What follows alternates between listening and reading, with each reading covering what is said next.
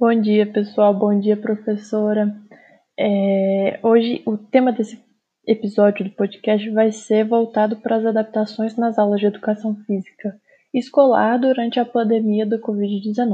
Então, ao longo do, do episódio, eu vou estar trazendo um pouco da perspectiva das escolas públicas no Distrito Federal, um pouco das, da perspectiva das escolas privadas também no Distrito Federal e uma possível solução bem simples mesmo, mas assim, uma possível solução do que os professores de educação física podem estar fazendo, como que a atuação deles vai ser importante durante esse processo.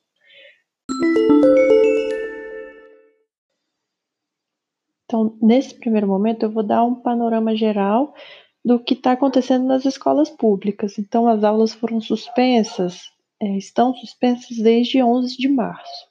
E agora a previsão de retomada do ano letivo vai ser para o dia 29 de junho, com a abordagem de ter as aulas à distância, né? Então, parece que dos dias 22 ao 26 de junho vai ser o retorno da. Os, os estudantes vão estar retornando para as aulas, mas eles, as escolas não vão estar é, analisando a frequência ainda. Mas a partir do dia 29 é, vai ser feita a aferição da frequência. Então, os estudantes e professores, no dia 29, eles já vão ter acesso à plataforma de forma gratuita. Então, a plataforma que vai ser utilizada vai ser o Google Sala de Aula, que é o mesmo que a gente utiliza no CEUB. E uma opção para quem não tem acesso à plataforma, seja porque não tem aparelho eletrônico, seja porque não tem acesso à internet ou que o acesso à internet não é não consegue né, suportar a aula online, então tem a possibilidade também de assistir pela transmissão em rede aberta, né, de televisão, o conteúdo das aulas. E se eu não me engano também para esses alunos que assim não têm acesso a nenhuma dessas duas formas de dessas duas formas que vão ser disponibilizadas, eles vão poder, eles vão receber um material impresso. Então, os alunos, de uma forma geral, eles vão ter que fazer o cadastro, né? Mas parece, se eu não me engano, parece que os de ensino médio do sexto ao nono ano já possuem um cadastro. É, então, parece que vão ser quatro emissoras que vão estar televisionando. Durante o período da manhã vai ser o conteúdo referente à educação infantil, ensino fundamental, educação especial, e o período da noite vai ser direcionado para o EJA, né? Educação de jovens e adultos. Então agora eu vou trazer uma perspectiva das escolas particulares. Então, a grande parte das escolas particulares aqui no, Distrito Federal adaptaram é, as suas aulas para aula online basicamente no início da pandemia. É, então, hoje em dia, assim, com o passar de alguns meses, né, a gente se deparou com uma situação meio complicada, porque muitos pais, eles tiveram redução de salário, perderam empregos, então, assim, houve essa dificuldade, por exemplo, de pagar a escola, isso se tornou um, um enorme problema.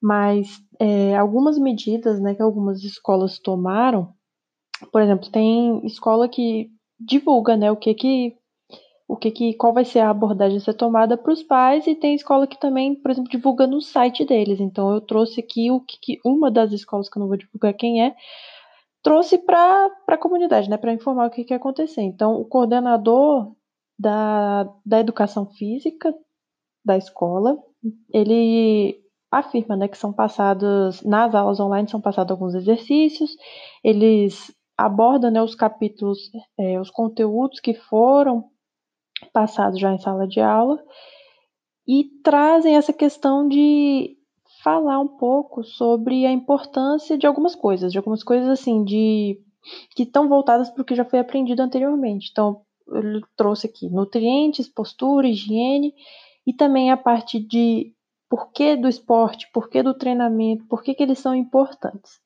Então, é, eu tiro pelas aulas que a gente tem na faculdade, que a gente tem muita coisa assim também, que a gente tem a parte teórica, a parte do conteúdo, mas também a gente tem a parte mais prática, que algumas vezes os professores passam alguns exercícios para a gente, mas tem também a questão tipo, da gente estar tá respondendo exercícios, da gente estar tá participando, respondendo ter uma participação mais ativa do que só sentar e assistir a aula. Então, por exemplo, no caso dessa escola também, eles comentaram aqui que eles mandam algum um questionário para os alunos que aí eles preenchem, né, informando as dúvidas e falam também sobre o que, que eles sentem ao realizar, né, as atividades com tudo que está acontecendo.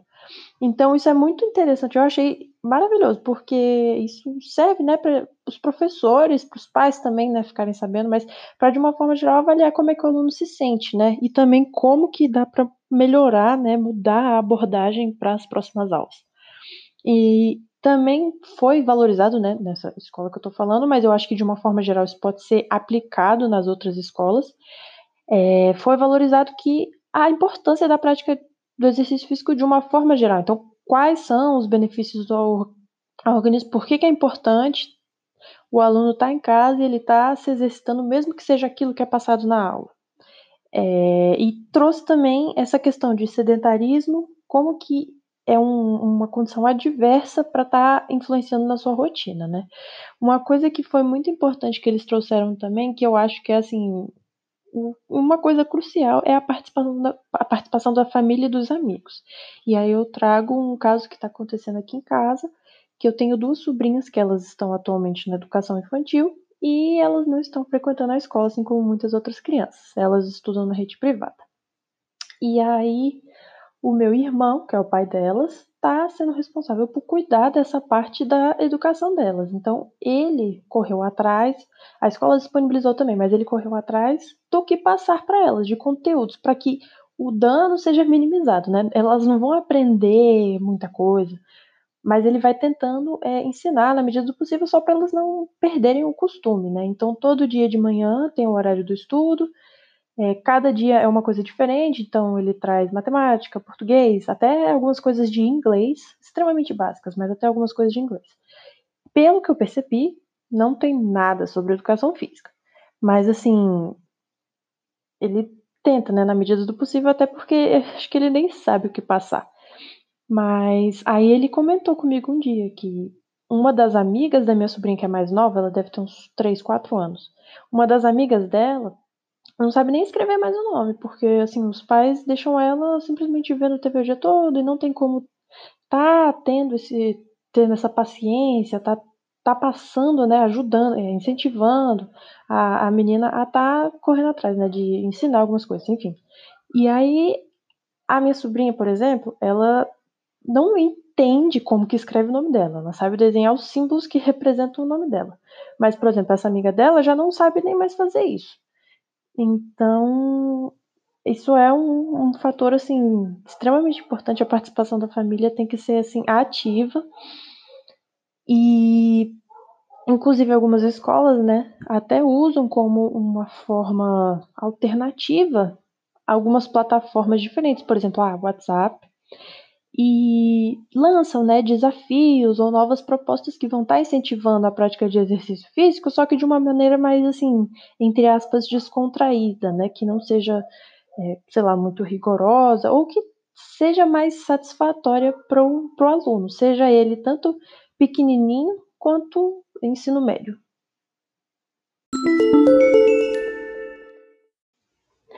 E agora, de uma perspectiva mais geral, tanto escola pública quanto escola particular, a gente entra nessa questão de, então, qual conteúdo os professores de educação física é, vão poder ministrar. Então, é aí que a criatividade de cada professor vai estar sendo testada ao máximo, né? É uma coisa muito interessante e eu realmente estou torcendo para que aconteça, né, de alguma forma positiva é, uma, alguma contribuição que, tipo assim, tanto os professores quanto os alunos consigam tirar algo a partir daí.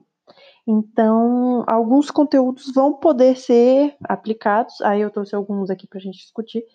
É, o primeiro deles é o conteúdo voltado para os esportes. Então, quando a gente pensa nas modalidades como vôlei, futsal handball, é, eu acredito que seria mais fácil aplicá-las de uma forma teórica, o que é absurdo isso, eu acho, porque são coisas extremamente práticas, mas a parte teórica também é muito importante. Essa questão de regras é, tem que ser abordada, porque as, as, os estudantes, os alunos têm que conhecer algumas dessas coisas, e a parte prática, se possível, é interessante ser trabalhada, mas tem que levar em consideração que nem todos os alunos eles vão possuir o espaço físico ou até a estrutura para poder estar tá participando. Então, tem aluno que tem quadra em casa, tem aluno que tem bola, tem aluno que tem gol, tem aluno que tem tudo. Mas tem aluno que também que não tem nada, que tem só é, 30 metros quadrados e de puro cimento. Então, assim, a gente tem que pensar, criar uma abordagem para os dois alunos. É, outra questão é que nem foi comentado no, nas escolas particulares, que alguns professores estão passando exercícios que não, não necessariamente tem a ver né, com essas modalidades que eu falei anteriormente. E eu acho que isso é interessante de uma forma que faça com que os alunos não fiquem sedentários, é, então, nessa questão da manutenção da saúde e também até por uma questão de como a gente está vivendo um período de quarentena de isolamento social, é, existem muitas questões do próprio convívio que estão sofrendo com isso. E para uma criança, para um adolescente, é, isso vai influenciar de uma forma assim, vai impactar na vida deles de uma forma absurda. Então, eles vão ter alguns comportamentos que podem ser incentivados por causa do sedentarismo. Então, é interessante que seja introduzido a prática de exercício dentro da rotina deles, para uma manutenção tanto do, do, organismo como uma forma mais física, quanto para o cognitivo. Então, para o emocional também ficar um pouco mais estabilizado. É, só que aí a gente entra no embate, né, que é essa questão do engajamento dos alunos, porque, assim, eu como aluna, eu posso também afirmar que é complicado é muito complicado.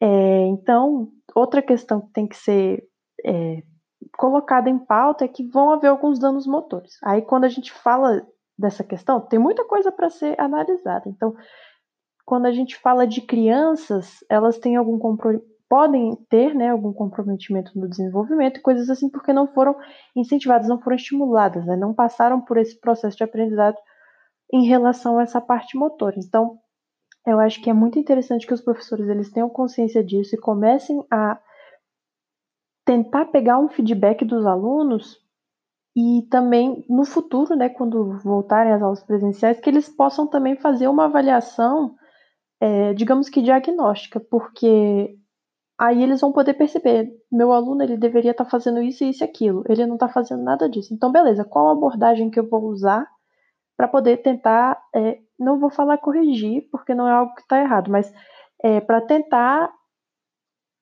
enfim, fazer com que o aluno consiga desenvolver, passar por esse período do desenvolvimento motor dele. Então, outra coisa que eu acho interessante é a utilização das aulas teóricas para trazer alguns conteúdos que são utilizados em outras matérias, mas que a educação física pode passar. Então, a gente que é da educação física, ao longo da nossa graduação, a gente tem a matéria, por exemplo, de anatomia e algumas matérias como fisiologia do exercício, que trazem para a gente uma perspectiva de como que funciona o nosso corpo, o nosso organismo, o nosso corpo. E então, assim, seria legal se os professores de educação física, coordenação de educação física, tanto faz, é, converse com professores de, por exemplo, ciências ou biologia, dependendo da escola, dependendo da idade, né? Para ver, para trazer oportunidade né, dos professores de educação física tratarem com os alunos, abordarem esse tipo de conteúdo com os alunos, porque é interessante. Cada um, cada, cada é, série, né, cada ano, dadas as, cada, o conteúdo vai ser baseado, é, dadas as proporções de cada série. Então, a gente não vai ensinar para uma criança de 5 anos quantos, é, quais ossos fazem parte da perna, enfim, até pode, mas dadas as proporções de quanto de conteúdo ela consegue absorver. Então, eu acho que seria muito interessante que seja distribuído dessa forma como que os professores vão estar tratando os conteúdos.